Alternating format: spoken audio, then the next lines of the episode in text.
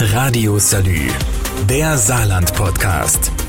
Das bewegt uns hier und heute. Mit Jörg Hector. In dieser Folge habe ich zwei Themen für euch, die heute von besonderer Bedeutung sind. Zum einen geht es immer noch um die Absage von Ford, in seinem Werk in Saarlouis kein E-Auto zu bauen. Was das für die Mitarbeiter bedeutet, war heute zum Beispiel Thema der Landespressekonferenz im Saarländischen Landtag. Geäußert haben sich die Fraktionen der AfD und der CDU. Die SPD-Fraktion ist auf einer zweitägigen Klausurtagung und war deshalb heute nicht zur Landespressekonferenz angetreten.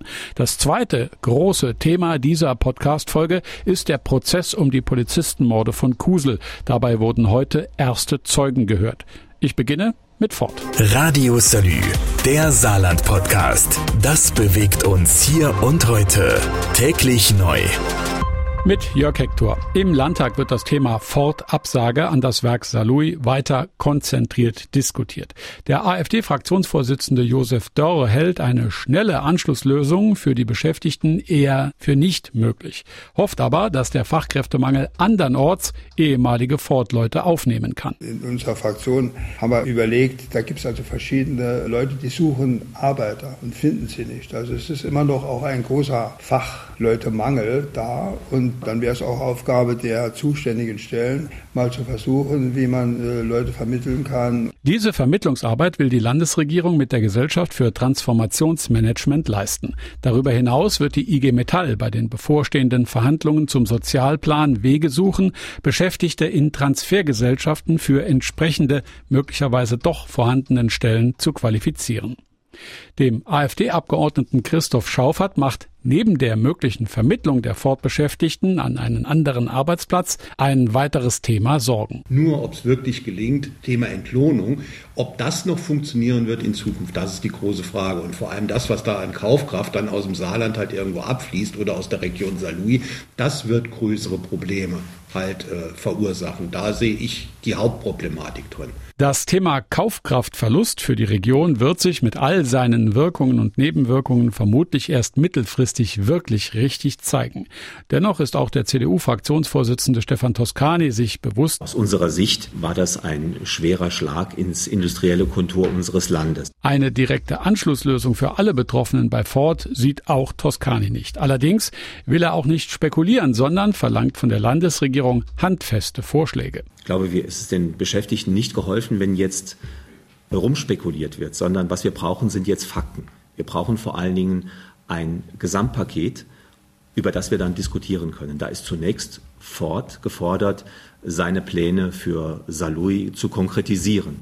Zum anderen ist es aber wichtig, dass die Landesregierung jetzt mit Ford weiter spricht und dann Fakten auf den Tisch legt. Ich halte nichts davon, dass jeden Tag jetzt eine neue Wasserstandsmeldung kommt, ähm, Spekulationen in den Raum gestellt werden, äh, kann, soll das Land äh, das, das Gelände, die Immobilien kaufen.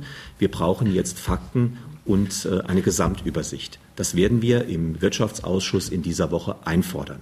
Der Wirtschaftsausschuss will am Mittwoch zu der Ford-Thematik beraten. Radio Salü, der Saarland-Podcast. Das bewegt uns hier und heute. Täglich neu.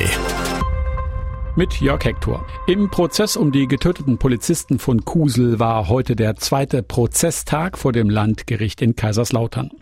Das Gericht ist in die Beweisaufnahme eingetreten, nachdem es zum Prozessauftakt letzte Woche die Einlassungen der Beschuldigten gehört hatte. Heute galt es, diese Einlassungen mit dem abzugleichen, was Zeugen vom Tatort zu berichten hatten. Inwieweit können die Einlassungen der Angeklagten mit den Aussagen der Zeugen zusammengebracht werden und ergibt sich dadurch vielleicht ein schlüssiges Bild der Tat, die am Morgen des 31. Januar die beiden 24 und 29 Jahre alten Polizisten das Leben gekostet hat.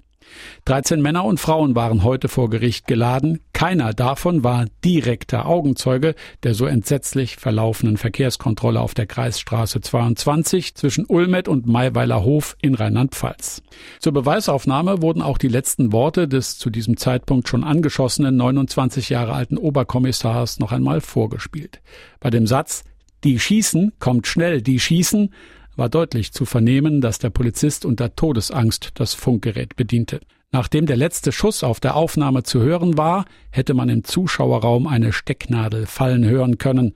So still war es in den Reihen der 65 Prozessbesucher. Der Gerichtstag heute war sehr emotional.